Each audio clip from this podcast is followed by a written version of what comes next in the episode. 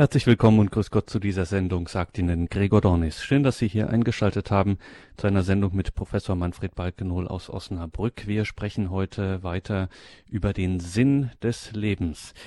Die Frage nach dem Sinn des Lebens. Es scheint ja auf den ersten Blick, als könne man keine größere, keine waghalsigere und ganz ehrlich vielleicht unmöglich zu beantwortende Frage stellen. Nun haben wir aber im ersten Teil gesehen, man kommt gleichzeitig um diese Frage nach dem Sinn des Lebens einfach nicht herum. Sie stellt sich zwangsläufig, und zwar stellt sie sich auf den Millimeter genau in den Lebensweg, in die Mitte des Lebensweges, des irdischen Pilgerweges, wie Christen auch sagen.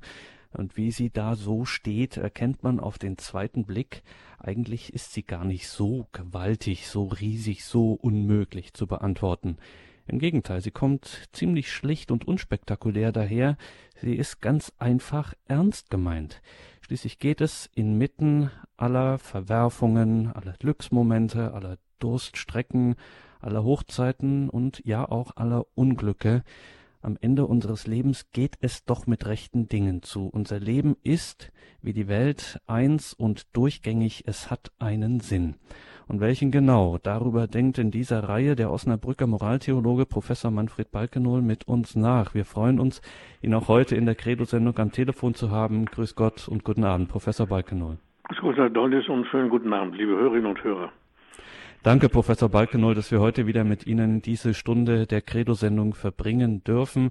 Wir sind ja hier in einer Reihe. Wir haben bereits gestartet und schon so erste Elemente einer Antwort auf die Frage nach dem Sinn des Lebens haben wir schon gefunden. Vielleicht können wir eingangs darauf nochmal schauen, wo wir da gerade sind. Ja, danke schön. Selbst kann man doch wohl sagen, wenn ein Leben noch so zweckhaft und erfolgreich erscheint, wird es ja doch für den Menschen unerträglich, wenn es für ihn sinnleer, sinnarm oder sinnlos geworden ist. Gespundener Lebenssinn, das konnten wir herausheben, bringt geradezu Lebensunfähigkeit mit sich. Und daher können wir auch umgekehrt sagen, dass Lebenssinn auch die Voraussetzung ist für Freude des Lebens. Unter Sinn des Lebens sind jene Ziele, Aufgaben, Intentionen zu verstehen, die der Schöpfung immanent sind, die ihr innewohnen, die ihr vom Schöpfer eingegeben sind, sodass wir sagen können, der Sinn des Lebens ist dem Menschen vom Schöpfer eingegeben.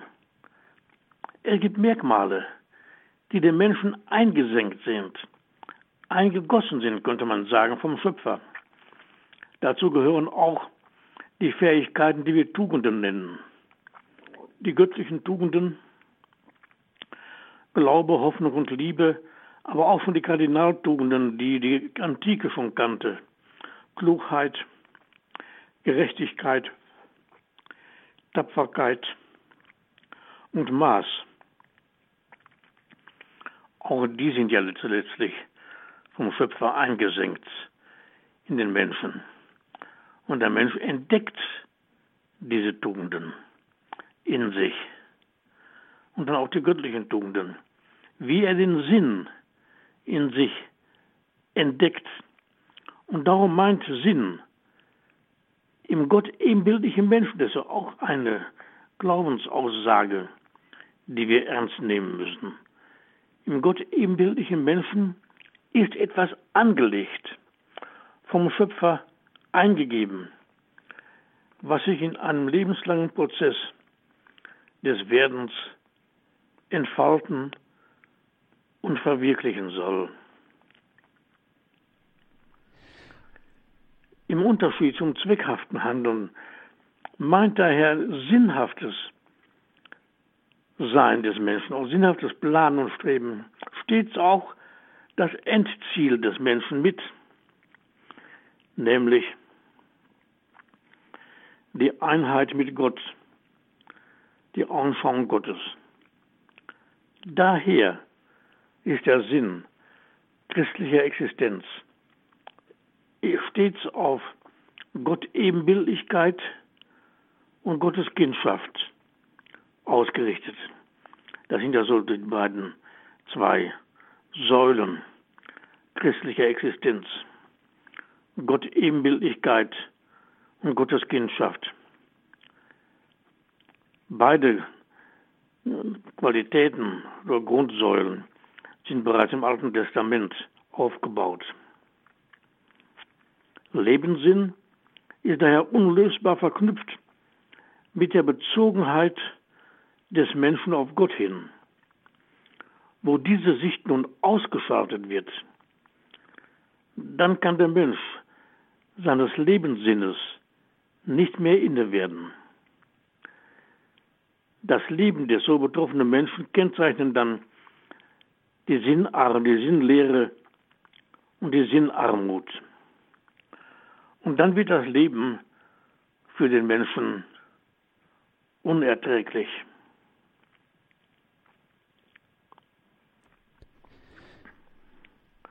Und wenn das, das konkrete Handeln des Menschen, auch das Unterlassen des Menschen, nicht dem letztlich angegebenen Sinn entspricht, darüber hatten wir auch gesprochen, kann es sehr leicht sein, dass der Mensch in die Neurose geht, in die Krankheit, in die Sucht. Um hier nur einige Erscheinungsformen anzudeuten. Jeder Mensch bedarf nämlich des Sinnerlebens und des Werterlebens, um innerlich und vor den Mitmenschen bestehen zu können. Einmal um vor sich selbst bestehen zu können und um vor den Mitmenschen bestehen zu können. Und wenn wir jetzt einige Symptome schon genannt haben hier, Neurose, Krankheit, Sucht, die Symptome sind als Zeichen zu verstehen.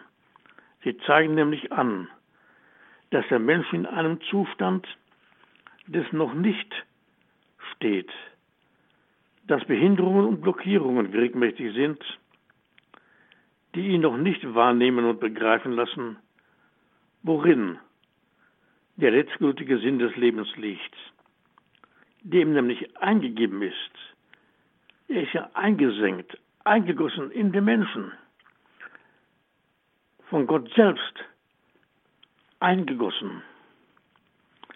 Und wenn der Mensch, und wenn der Sinn dann nicht entdeckt wird vom Menschen, dann entsteht Sinnnot, die zugleich ein Notstand ist in dem Reifungsprozess des Menschen, weil der Reifungsprozess des Menschen nämlich genau in dem Sinne verlaufen soll der zu Gott führt, im Sinne der Gott-Ebenbildlichkeit und Gottes Kindschaft. Lebenssinn, sagten wir, ist daher unlösbar verknüpft mit der Bezogenheit des Menschen auf Gott und der Bezogenheit des Menschen auf den Mitmenschen hin und zu sich selbst. Wir denken da ja auch an das dreifache Liebesgebot. Sehr häufig ist heute zu beobachten,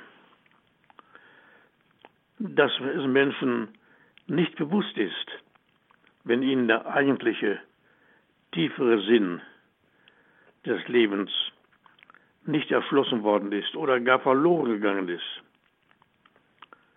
Was ist da mit den Menschen los? Wie zeigen sie das an?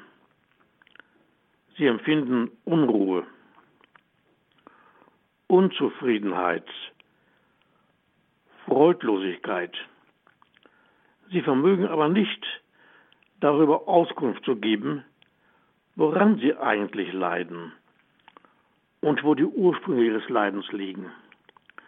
Bedrohende Ängste und Furchterscheinungen kennzeichnen gewöhnlich das Leben so betroffener Menschen. Ein unbestimmtes Suchen zeigt die Mangelsituation und die Entbehrungssituation an. Die Erscheinungsformen der Sinnnot und des Sinnverlustes sind nach Art und Umfang so vielfältig, wie es Menschen gibt. die hier ihre Mangel verspüren. Zu den Hauptsymptomen gehören die verschiedenen Formen der Süchte, die heute ein bedrohliches Ausmaß angenommen haben. Der Griff nach immer härteren Drogen lässt die innere Not der Konsumenten erkennen. wird auch schon angemerkt, dass sich hier die Symptomtherapie in zunehmendem Maße als nicht personengemäß und als ineffizient erwiesen hat, ganz abgesehen von dem kostspieligen Leerlauf, der sich bei dergleichen Heilungsbemühungen ereignet. Intensiver als früher ist man heute nach dem eigentlichen, tiefer liegenden, ich sage jetzt Sinn der Erscheinungsformen um auf Dauer helfen zu können. Denn in menschenkundlicher Sicht sind die Symptome, die wir genannt hatten, als Signale zu verstehen. Sie zeigen nämlich an, dass der Betroffene in den meisten Fällen ganz unbewusst anderen eine Mitteilung geben möchte, verbunden mit einer intensiven indirekten Anforderung dem indirekten Frage- und Anforderungsgehalt in diesen defizitären Erscheinungsformen, deren wir einige nannten, zu erkennen, ist die erste Aufgabe aller helfenden Bemühungen. Wenn man sich dieser Aufgabe in der Zukunft ernsthaft stellt, wird es besser als bisher gelingen, die tiefer liegenden Fragen zu beantworten, die sich in den Symptomen zwar verbergen, aber dennoch aufgrund einer Werden- oder auch Reifungsnot zur Mitteilung drängen. Im Mittelpunkt der süchtigen Streben zum Beispiel, um das nochmal aufzugreifen, sowie auch anderer Symptome des Sinnverlustes, steht letztlich das unbewusste Erwarten und Verlangen, dass die Sinnnot behoben wird, dass die Frage nach dem Sinn des Lebens neu erschlossen und beantwortet wird. Dann hatten wir schon herausgehoben, hatten in in dem Zusammenhang auch schon nach dem Sinn der Erkrankungen gefragt. Ein Thema, welches uns wohl noch länger beschäftigen wird. Zu den Erscheinungsformen der Sinnnot und des intensiven Sinnsuchen zugleich zählen ebenfalls die einseitige Konsumorientierung, die bei zahlreichen Menschen der Gegenwart eine deutliche Alibi-Funktion hat. Die Kräfte des Denkens, des Wollens und des Fühlens, aber auch der Sinnesfunktionen und der Antriebe treten dann in den Dienst des Habenwollens nach Konsumgütern. Wenn die Sinnperspektiven verloren gegangen sind und materielle Zweckhaftigkeit dominiert, die sinnentleerte Habsucht ist jedoch mit geistig-seelischer Rückwärtsentwicklung verbunden, mit einer Retardierung da die seelischen und geistigen Kräfte einseitig gebunden sind, einseitig eingesetzt werden, nämlich die Dinge zu beschaffen. Allzu leicht verkümmern dann Sinnvermittlung der Lebensvorgänge. Die Entwicklung von der Konsumgesellschaft bis hin zur Überflussgesellschaft hat jedenfalls hier deutliche Ursprünge.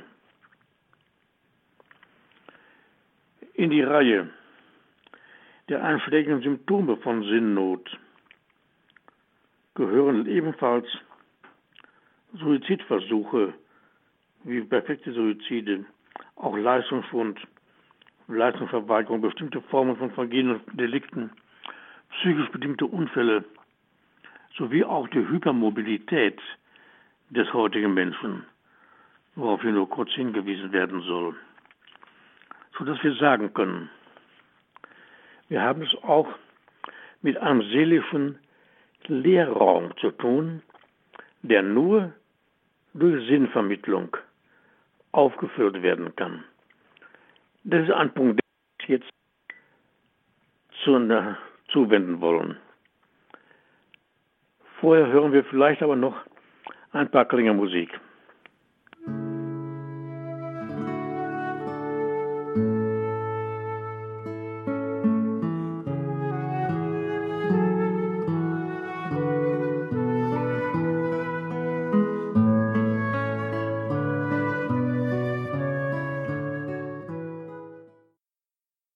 Sie haben eingeschaltet in der Credo-Sendung bei Radio Horeb und Radio Maria.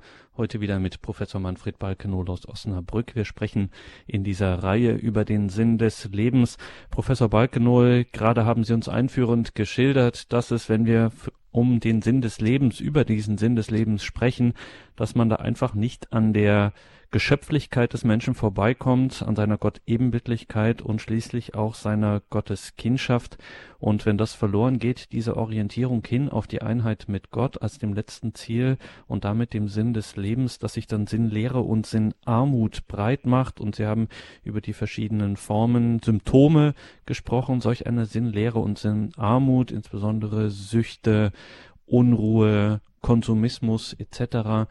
Viele dieser Symptome, Professor Balkenoll, klingen nach, dass man sich mit ganz viel Dingen, ähm, dass man sich mit ganz vielen Dingen vollstopft, um es mal so krass zu sagen. Gleichzeitig sprechen Sie aber jetzt in Ihrem Schlussgedanken von einem seelischen Leerraum, von einer Leere. Wie passt das zusammen? Was meinen Sie mit diesem Leerraum? Ja, es gibt ja tatsächlich eine Habsucht, eine sinnentleerte Habsucht.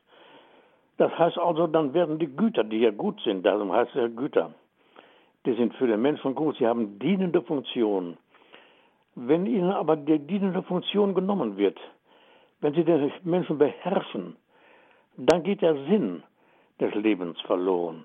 Dann geht auch der Sinn verloren, nämlich die Güter zu besitzen, die Güter in den Besitz zu nehmen die Tendenz im Menschen, die kaptative Tendenz, die ja gut ist.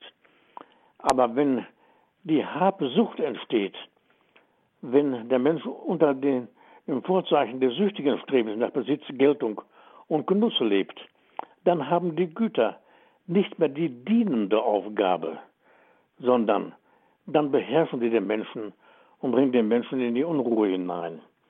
Und daher entsteht seelischer Leerraum.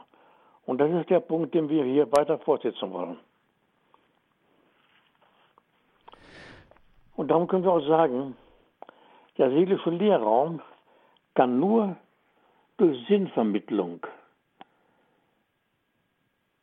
beendigt werden, beseitigt werden.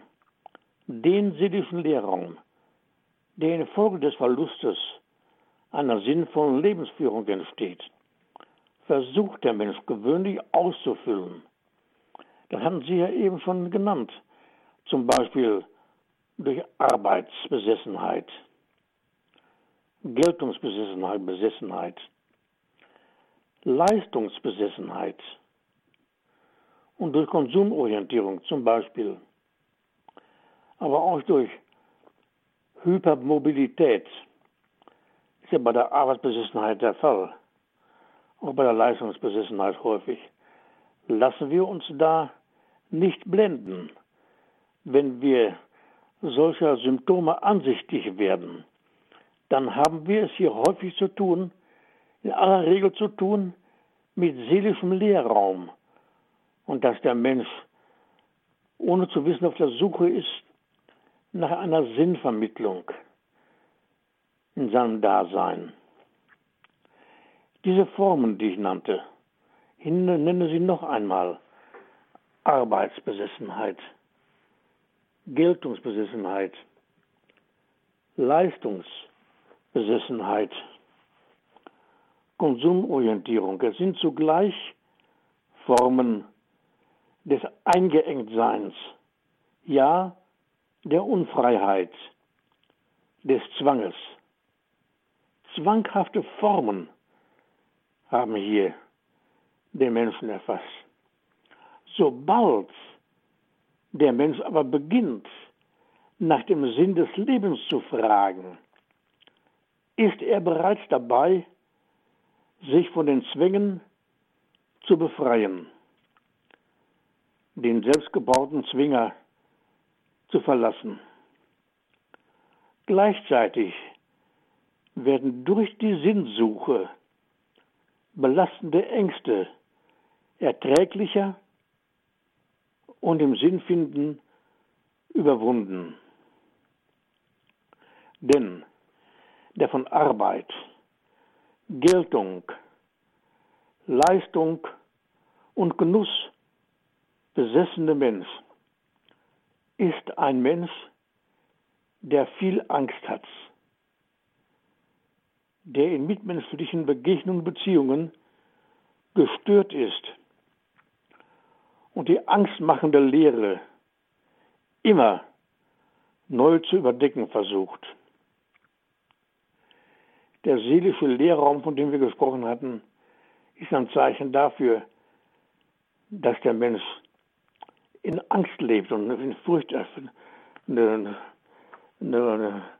in, in, in Furchtvorstellungen.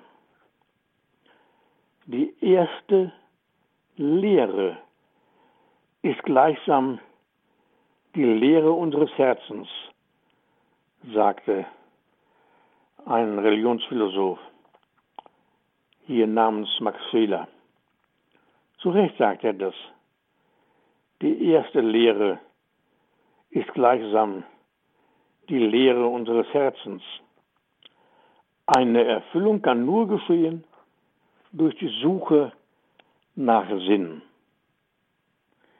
weil sie identisch ist mit der Suche nach Gott. Denn der Sinn ist in die Schöpfung eingestiftet, eingesenkt, eingegossen, wie wir eben gesagt haben, und zwar von Gott. Daher können wir sagen, die Suche nach dem Sinn ist identisch mit der Suche nach Gott.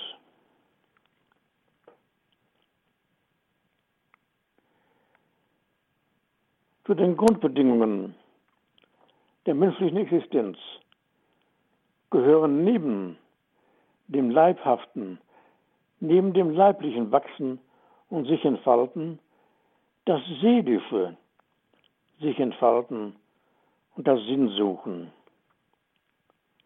Diese Vorgänge sind nicht auf bestimmte Lebensstadien oder Lebenssituationen begrenzt, sondern wären von der Geburt bis zur letzten Wandlung im Tode.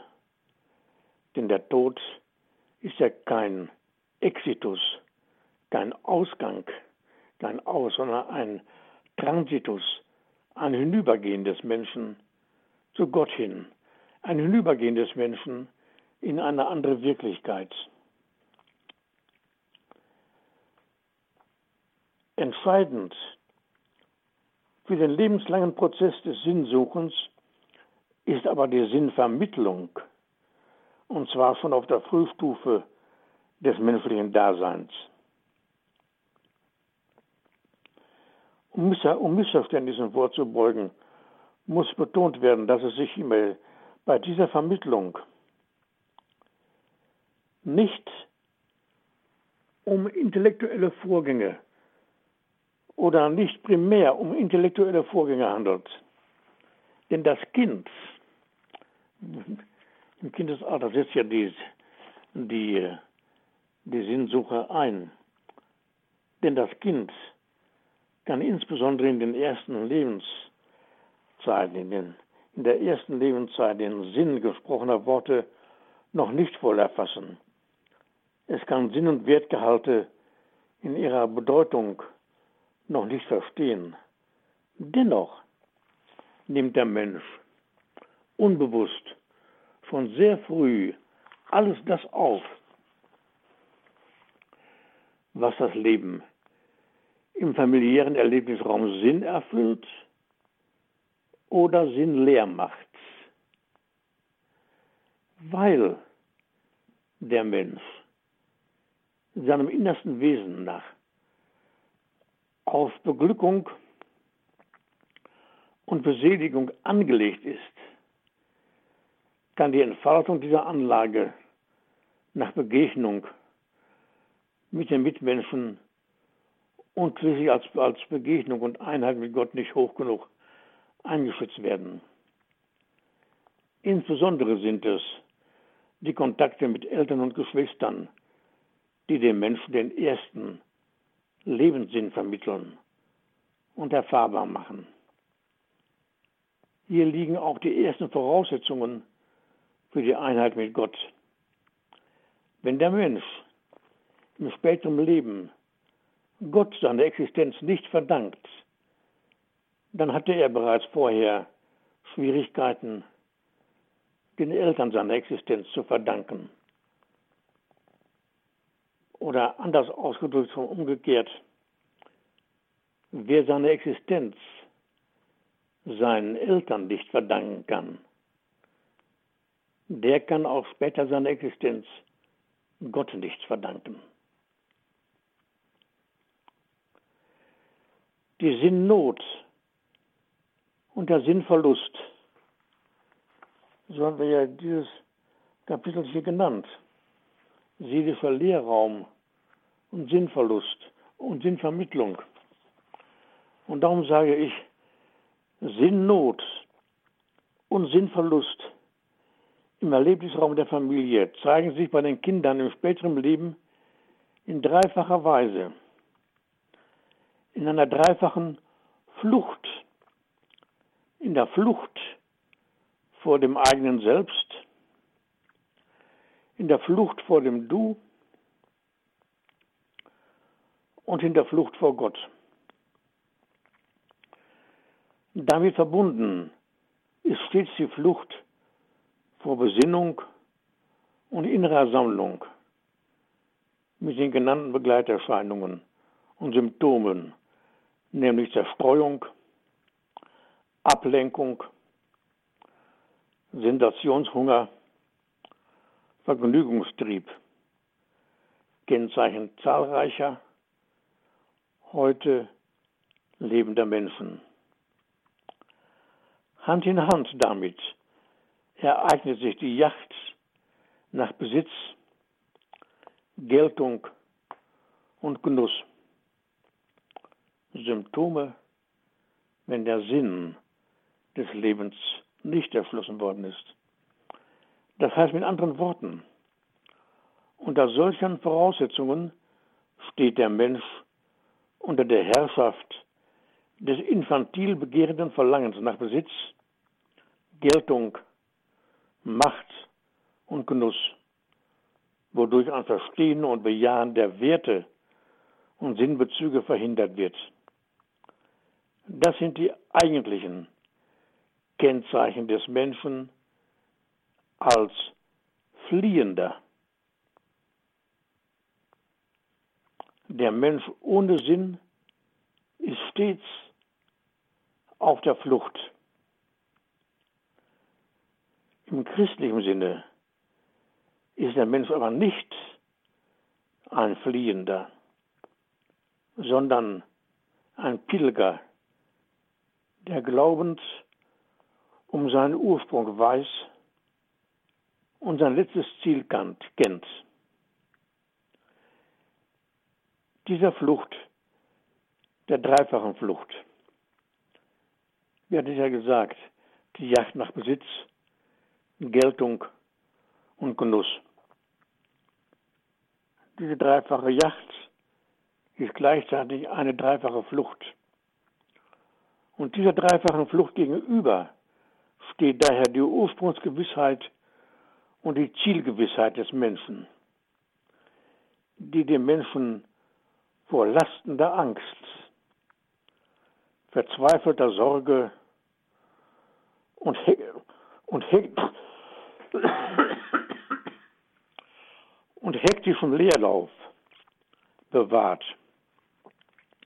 Ich sage es noch einmal, die den Menschen vor lastender Angst, verzweifelter Sorge und hektischem Leerlauf bewahrt. In solchem Auffassungszusammenhang sind sämtliche neurotische Erscheinungsformen Ausdrucksformen von Sinnnot. Ein Weg aus solcher Panik ist möglich. Durchsuchen und Fragen nach dem Sinn und Zweck des Lebens. Die Beantwortung dieser Frage kann weniger durch dozierende Auskunft erfolgen, das hatten wir angedeutet. Diese entscheidenden Fragen des Lebens können besser beantwortet werden durch Begegnungen und Beziehungen, durch Kontakte des Menschen mit Menschen, durch deren Leben deutlich wird, dass sie von Gott kommen und zu Gott heimkehren, also Ursprung und Ziel des Lebens kennen.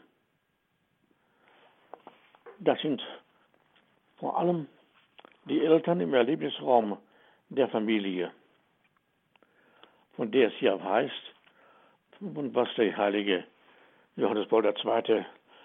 Neu herausgestellt hat, die Familie, die Familie nämlich als Kirche im Kleinen.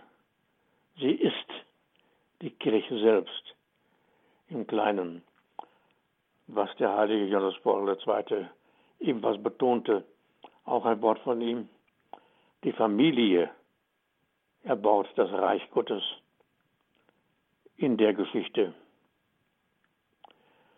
Dass die Familie die Kirche selbst ist, hat der heilige Johannes Chrysostomus schon gesagt. Und worauf der jetzt mehrfach genannte heilige Johannes Paul II. bereits hingewies war, ist die Tatsache, dass Ehe und Familie das Ebenbild der göttlichen Trinität sind, auch eine patristische Aussage der Familie. Und hier wird der Sinn des Lebens von den Kindern erfahren. Und dann ist es wichtig, dass diese Erfahrung ein Leben lang durchhält und das im späteren Leben dann auch jenes erfolgt, was ja auch die Berufung der Familie ist. Wenn ich dabei bin gerade, will ich das auch noch stichwortartig sagen, eine dreifache Berufung zur Heiligkeit, nämlich zur Heiligkeit ihrer selbst, zur, Heilig, zur Heiligung der Kirche und zur Heiligung der Welt. Also die Berufung zur Heiligung ihrer selbst, zur Heiligung der Kirche und zur Heiligung der Welt. Hängt natürlich auch mit dem Sinn des Lebens zusammen. Und daher können wir auch die Frage stellen, was ist denn das Ziel des menschlichen Lebens? Die Zielvorstellung.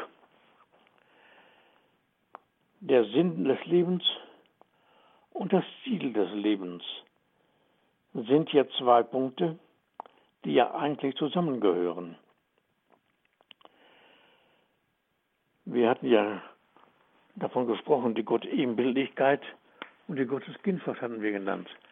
Das hängt natürlich zusammen mit dem Ziel des menschlichen Lebens und auch mit dem Sinn des menschlichen Lebens.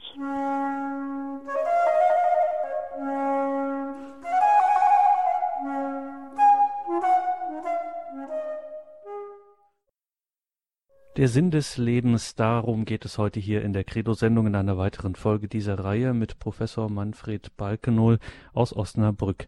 Professor Balkenohl, Sie haben jetzt im zweiten Teil Ihrer Sendung gesagt oder davon gesprochen, von der dreifachen Flucht des Menschen ohne Sinn, der stets auf der Flucht ist, wie Sie gesagt haben, vor dem eigenen Selbst, vor dem Du und vor Gott, der sich dann verliert in lastender Angst, verzweifelter Sorge und hektischem Leerlauf und da irgendwie auch nicht rauszukriegen ist. Also wie Sie gesagt haben, da hilft das dozierende Sprechen darüber eigentlich wenig. Also Sie können jetzt reden, was Sie wollen.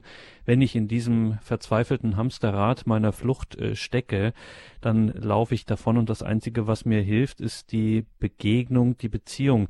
Um das einfach tiefer zu verstehen, da stellen sich einfach noch zwei Fragen. Warum laufe ich denn eigentlich davon? Warum ergreife ich die Flucht vor dem, was eigentlich doch, was ich doch im tiefsten Innersten ersehne, was genau die seelische Not ist, die ich habe und die einzige, ja, das, der, der, der einzige, die einzige Lösung ist eben diesen Sinn offensiv zu ergreifen, darauf zuzugehen, mich zu verdanken, wie Sie auch gesagt haben, und ausgerechnet davor laufe ich davon. Warum laufe ich nicht darauf zu? Ja, es ist eine Lehre, die entsteht. Und diese Lehre kann der Mensch nicht aushalten.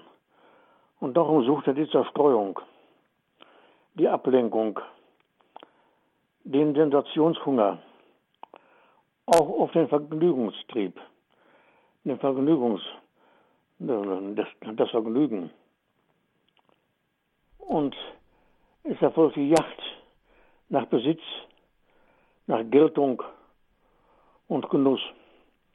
Da müssen wir natürlich, ich deute es an, einem Missverständnis vorbeugen. Nicht, als ob das nur schlimme Dinge wären, Besitz, Geltung und Genuss. Das braucht der Mensch. Aber ich sage, wenn sie verabsolutiert werden, wenn hier der, ein Sensationshunger, ein Sensationshunger stattfindet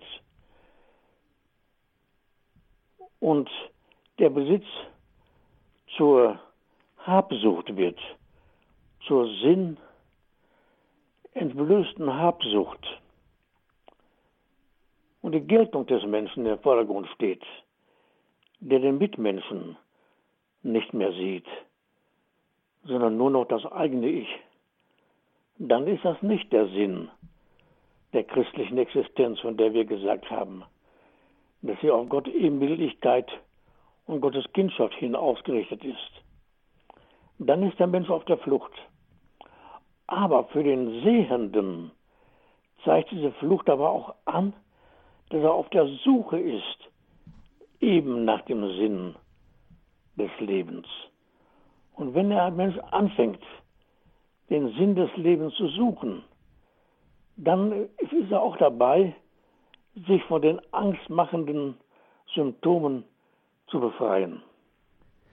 Das heißt also, wenn ich zum Beispiel jetzt bei der Habsucht bleibe, man hat, wenn man ihn zuhört, das Gefühl, all diese Dinge, das sind die falschen Antworten auf die aber schon richtige Frage. Ähm, also, dass wir zum Beispiel, wenn wir von der Habsucht sprechen und von dem immer mehr haben wollen, dass wir eigentlich so diese Überfülle suchen, von der Christen beispielsweise ja. sprechen, wenn sie bei Gott oder bei der Leistungssucht könnte man vielleicht sagen, das ist einfach die Sucht nach Leben, einfach das äh, ja. eben die, diese Suche nach Leben, die uns ja ver verheißen ist und ja. wo, wo wir von Gott eben so viel empfangen. Jetzt sagen Sie, wie ich es schon andeutete, es gibt die Lösung für das Problem oder die Vermittlung der Sinnhaftigkeit des Lebens geschieht ganz maßgeblich in Beziehungen. Wie kommt das eigentlich, dass wir sozusagen, dass Gott diesen starken Vermittlungsanker äh, da hineingebaut hat, dieses Modul, über das das sozusagen läuft, über das er dann diesen Sinn so wiederfinden lässt, die Beziehung, die anderen, eben auch die Familie. Wie kommt es zu dieser äh, Vermittlungsfunktion? Eine ganz, ganz wichtige Frage, Herr, Donnis weil Gott durch den Mitmenschen ansichtig wird. Warum sagen wir denn, der Mensch sei Ebenbild Gottes? Wir sprachen doch eben davon. Gott wird durch den Mitmenschen ansichtig. Der Mitmensch ist der Mandator Gottes. Und damit diese Sensibilität da ist, darum setzt er das Unbewusste Menschen diese Zeichen diese Symptome, von denen wir jetzt hier gesprochen hatten. Die Symptome sind ja Zeichen, sagten wir. Zerstreuung, Ablenkung, Sensationshunger, Vergnügungstrieb, die Jagd nach Besitz, Geltung und Genuss. Und was steht dieser dreifachen, dieser Flucht denn gegenüber? Das versuchten wir auch herauszufinden. Die Ursprungsgewissheit und Zielgewissheit, die der Mensch aber vom Mitmenschen her erfassen kann, absehen kann. Das ist die Funktion, weil Gott durch den Mitmenschen dem Menschen entgegentritt. Auch der Mensch selber ist ja selber Ebenbild Gottes, aber der Mitmensch ja doch auch, sodass wir sagen können, diese drei Beziehungen sind die grundlegenden Beziehungen, die Beziehung des Menschen zu sich, zu den Mitmenschen und zu Gott. Und darum ist ja auch das Liebesgebot, welches das Wichtigste ist von den drei göttlichen Tugenden. Und die drei göttlichen Tugenden wiederum so wichtig, dass sie alle anderen Tugenden durchdringen müssen. Nicht war das Liebesgebot? Du den Herrn, deinen Gott lieben, mit deinem ganzen Herzen, mit deiner ganzen Seele und mit allen deinen Kräften. Und dieses ist jenem Gebote gleich. Du sollst deinen Nächsten lieben wie dich selbst. Also Gottes Liebe, Nächstenliebe und Selbstliebe, die verschmelzen hier in dem Liebesgebot zu einer Einheit. Das müssen wir ja auch sehen. Und in dieser Einheit, dass sie gelebt wird, das kann natürlich nicht mit Vollkommenheit hier auf Erden, wir sind ja nicht vollkommen, aber wir können hier Punkte setzen. Und wir können hier Bemühungen haben, die wir einem Ziel unterstellen, dem wir, dem wir zusteuern. Und wenn wir das tun, dann haben wir diese dreifache, diese diese, diese dreifache Beziehung, die Einheit des Menschen mit sich, mit den Mitmenschen und mit Gott als Ziel. Und das ist der Sinn des Lebens. Und dann ereignet sich eben nicht das, was wir genannt haben, die, äh, die Yacht nach Besitzgeltung und Genuss. So wichtig Besitz ist, was will denn eine Familie machen? ohne Besitz. Die Kinder müssen doch versorgt werden. Die Kinder können doch nicht in Rucksäcken an der Wand schlafen. Das geht ja wohl auch nicht. Die brauchen doch ein, geordnetes Leben. Ich war nach, nach Geltung. Ohne Geltung kann der Mensch ja auch nicht existieren. Die Geltung vor sich selbst und vor den Mitmenschen, davon sprachen wir ja eben auch schon. Und das Genussstreben ist ja auch grundlegend für den Menschen. Der Mensch, der nicht genießen kann, wird ungenießbar, das wissen wir ja auch. Aber die Vereinseitigung dieser Kräfte, das ist es eben, dass die, die, die, Pervertierung dieser Kräfte, die ja gut sind, ich sagte ja, die Güter sind gut, darum heißen sie ja Güter, aber sie haben eine dienende Funktion genauso wie die Kräfte, die im Menschen geschenkt sind vom Schöpfer, dienende Funktion haben. Verstand und Wille haben dienende Funktion. Die sinnlichen Wahrnehmungen und der Antriebsbereich haben dienende Funktion. Und am wichtigsten ist die Mitte des Menschen, die Augustinus vor Augen hatte und der ja neu diese innere Mitte des Menschen erschlossen hat, indem er hier das Symbol des Herzens immer wieder nannte, was er aus der Bibel hatte. Eingegossen ist der Geist Gottes in eure Herzen, Paulus. Und diese Worte sind mehrere dieser Art in der Heiligen Schrift im Neuen Testament, hat Augustinus immer und immer wieder zitiert, bis er sagte, rastlos ist unser Herz, bis es ruht in dir. O Gott, also diese Instanz, die er neu entdeckt hat und neu beschrieben hat, ist übrigens viel schwieriger, diese Mitteninstanz auch wissenschaftlich zu beschreiben, als die Kräfte des Willens und des Verstandes. Das auch nur nebenbei gesagt. Jedenfalls hat Augustinus hier auf die Mitte des Menschen hingewiesen und damit die Mitte des Menschen beweglich wird, damit die sich entfalten kann. Das ist die Voraussetzung für die Sinnfindung des Menschen, dass also auch die Kräfte, die im Menschen angelegt sind, zur Entfaltung kommen. Und die Sinnsuche ist auch ein Stück Entfaltungsprozess dieser im Menschen angelegten Kräfte, einschließlich derer, die wir Tugenden nennen, Glaube, Hoffnung und Liebe und die Kardinaltugenden, die in der Antike schon bekannt waren, Klugheit, Gerechtigkeit, Tapferkeit und Maß. Und über genau diese Mitte des Menschen und gerade auch die Deutung eben von oder Entdeckung durch Augustinus, darüber sprechen wir hier sowieso grundsätzlich offenbar, wenn wir hier über den Sinn des Lebens sprechen in der Credo-Sendung mit Ihnen, Professor Balkenohl. Und darüber müssen wir auch noch ein kurzes Wort verlieren über diese Mitte des Menschen. Aber wir müssen natürlich auch äh, oder wir freuen uns natürlich auch, wenn Sie, liebe Hörerinnen und Hörer, hier sich jetzt noch einbringen in dieser Sendung. Würden uns freuen, wenn Sie sich hier noch mit dem ein oder anderen Gedanken in der Sendung beteiligen. Und zwar können Sie das unter der 089 517 008 008. Außerhalb von Deutschland wählen Sie bitte die 0049 89 517 008 008. Die Leitungen sind jetzt offen für Ihre Fragen, für Ihre Gedanken, vielleicht auch Ihre Erfahrungen, die Sie gemacht haben. Und ja, vielleicht sind Sie auch mit einem oder anderen gar nicht einverstanden, was Sie hier gehört haben. Auch dafür ist Platz 089 517 008 008.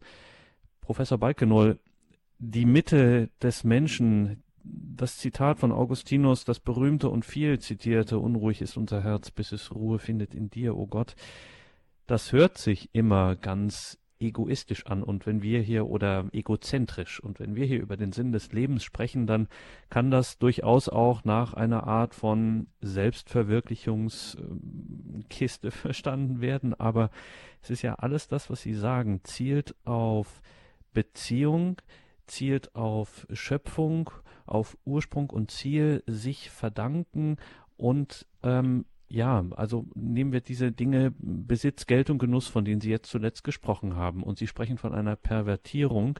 Und wenn man, wie Sie sagen, überhaupt anfängt, nach dem Sinn des Lebens zu fragen, dann sägt man quasi am Gitter des Zwingers dieses seelischen Leerraums und man legt eigentlich gar nicht Dinge oder ja, man legt Dinge gar nicht selbst ab oder Eigenschaften, sondern man, man, der Blick ändert sich.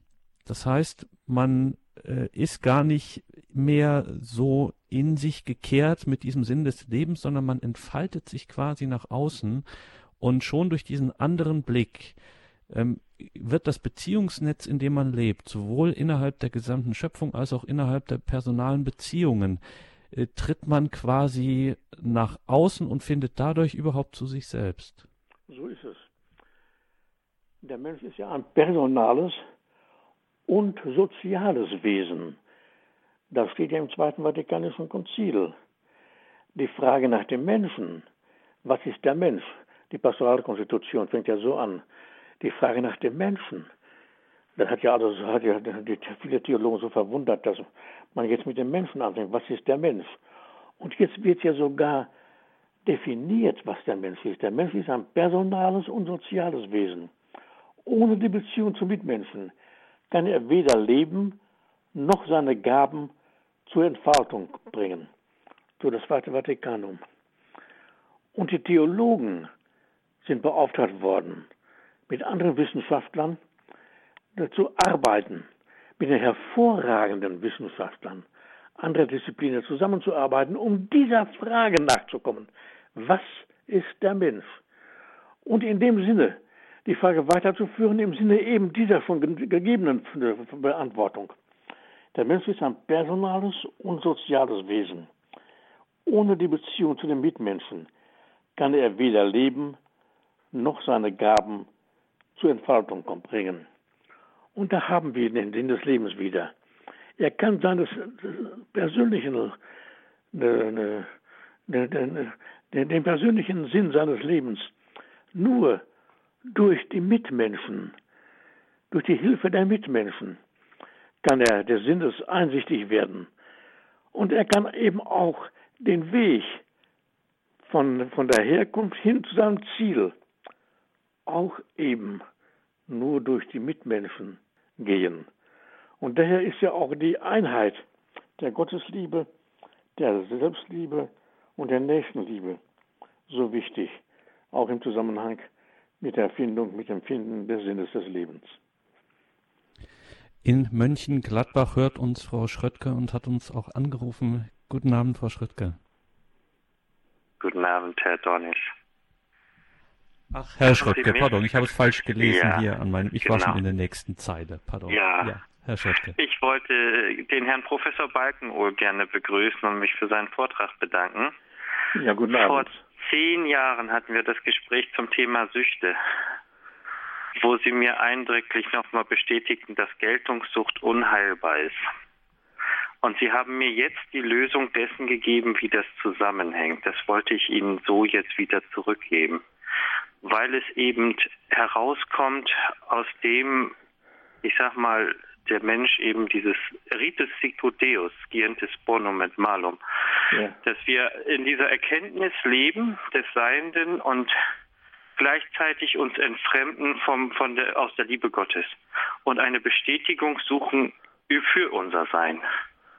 Und das haben Sie ja jetzt in Ihrem Vortrag so, so in den verschiedenen Variationen dargelegt, wie wir dann diese Lehre, weil wir aus Gottes fallen, äh, versuchen, das, ähm, sag ich mal, zu kompensieren.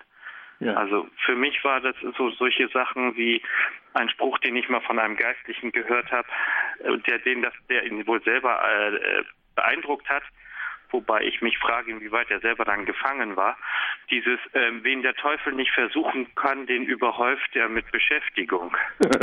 also diese ähm, dieses sich äh, sozusagen wichtig zu machen und dann auf einmal ähm, das Selbst äh, vor die Liebe Gottes zu setzen. Ja. Also solche verschiedenen Aspekte. Und äh, Sie haben mir hier jetzt so, so Sachen bestätigt. Ich möchte es mal so sagen. Ich hätte gerne bei Ihnen promoviert, wenn ich nicht vorgezogen hätte, das auf das Abitur zu verzichten, nachdem ich diverse Schwierigkeiten in zwischenmenschlicher Beziehung gesehen habe bei Menschen, die ihren Neigungen frönten, statt äh, die Bildung im Dienste Gottes zu sehen. Dankeschön, Herr Schröttke, für ja, dieses. Ich will nicht weiter ausführen, aber wünsche Ihnen weiter noch erfolgreich. Dankeschön, Herr Schröttke. Alles Gute nach Mönchengladbach. Danke für diesen Anruf.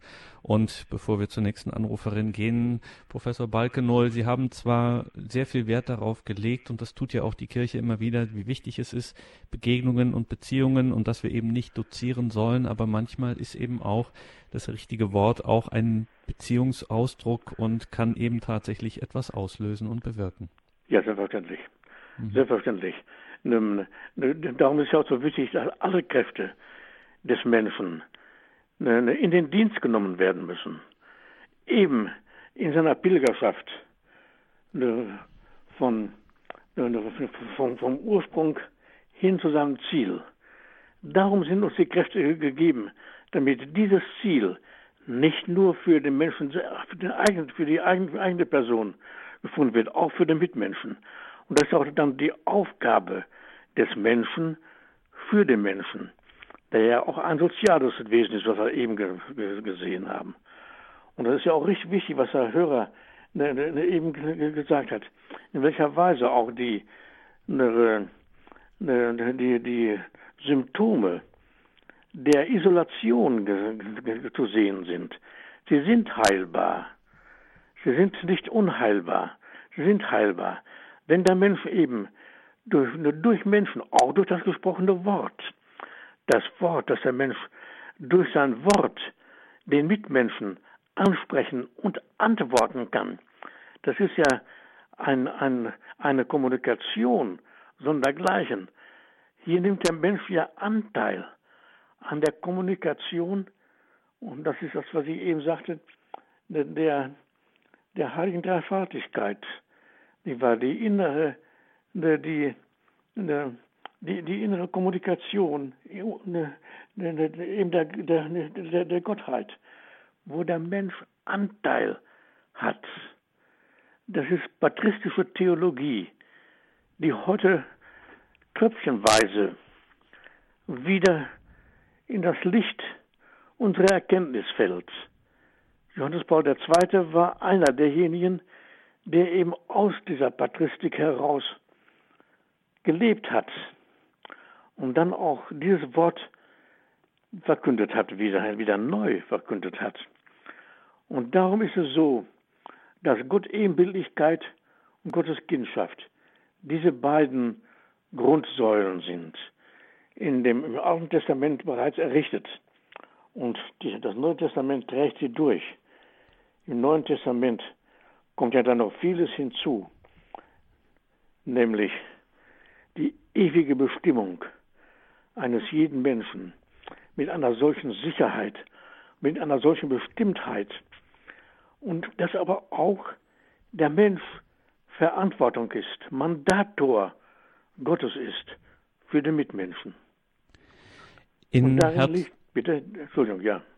In Herzogenaurach ist noch, wartet noch die Frau Krämer, sie ist in der Leitung und die Zeit schreitet voran, deswegen nehmen wir sie jetzt auf Sendung. Grüße ja. Gott, ja, Frau Krämer. Ja, ja, grüß Gott. Professor Peigenol, ganz, ganz, ganz herzlichen Dank. Ich habe mir ein paar Notizen gemacht und das ist so prägnant, so präzise und äh, es ist einfach, einfach wunderbar. Vergelt's Gott, vergelt's Gott und Ihnen, Herr Dornis. Und ich äh, habe mich erinnert an den, an den ähm, Katechismus damals, das war in den 60er Jahren, war die erste Frage, wozu sind wir auf Erden? Um Gott zu suchen, ihm zu dienen, zu lieben und ewig bei ihm zu sein. Und, und wenn man sich jetzt überlegt, die geheime Offenbarung, weil du aber lau bist, will ich dich ausspeien und aus meinem Munde. Wärst du doch heiß oder kalt? Wenn man sich jetzt vorstellt, wir Katholiken haben die Überfülle, die Überfülle der Wahrheit. Und wenn ihr in meinem Wort bleibt, werdet ihr die Wahrheit erkennen und die Wahrheit wird euch frei machen. So, und jetzt hat, da ihr die Seine liebte, die in der Welt waren, liebte er sie bis zur Vollendung. Er ist da, Jesus ist da im Tabernakel, er wartet, er wartet, bringen wir alle Menschen zu ihm im Gebet jeden Tag. Die ganze Sinnlehre ist weg von jedem Menschen. Wenn wir das jeden Tag machen, stellen Sie sich vor, seht, ich bin bei euch alle Tage bis ans Ende der Welt. Preise den Herrn. Dankeschön, Frau Krämer. Ja. Alles Gute nach Herzogenaurach. Genau. Ja. ja, damit, äh, Professor, Balk, Professor Balkenor, sind wir äh, schon dicht am Ende der Sendung, wenn wir das nochmal auf einen Nenner bringen, was jetzt die Frau Krämer auch gesagt hat und was Sie uns auch heute sagen diese Frage nach dem Sinn des Lebens ist alles andere als sinnlos, sondern sie ist wirklich ganz essentiell, um die kommen wir nicht drum rum. Aber, und das ist das nächste, sie ist, also es ist kein, wie soll man sagen, keine Akrobatik, ähm, diesen Sinn des Lebens zu suchen, sondern das kann jeder. Jede ja. und jeder. Dazu muss man nicht Theologie studiert haben, man muss nicht mal in die Schule gegangen sein, man muss nicht mal lesen und schreiben können. So ist es. Man, ja. Der, der, der Sinn ist die Lebensaufgabe. Sinn als Lebensaufgabe. So könnten wir unser, unsere Bemühungen auch nennen. Mhm. Und genau dieser Lebensaufgabe stellen wir uns auch hier in der Credo-Sendung in dieser Reihe Der Sinn des Lebens. Danke, Professor Balkenol, für heute. Wir freuen uns auf das nächste Mal. Alles Gute, einen schönen Abend noch nach Osnabrück. Auf Wiederhören. Ich bedanke mich meinerseits. Auf Wiederhören. Ja, liebe Hörerinnen und Hörer, wir haben es gerade gehört, die Hörerin hat sich Notizen gemacht. Sie können sich natürlich auch neben Ihren Notizen auch einfach eine CD bestellen bei unserem CD-Dienst und das Ganze nochmal nachhören. 08328 921 120 ist die Telefonnummer dafür. Schauen Sie auch auf horeb.org. Morgen im Laufe des Tages werden wir dann diese Sendung auch für Sie bereitstellen. Ich wünsche Ihnen allen einen gesegneten Abend und eine behütete Nacht. Machen Sie es gut, Ihr Gregor Dornis.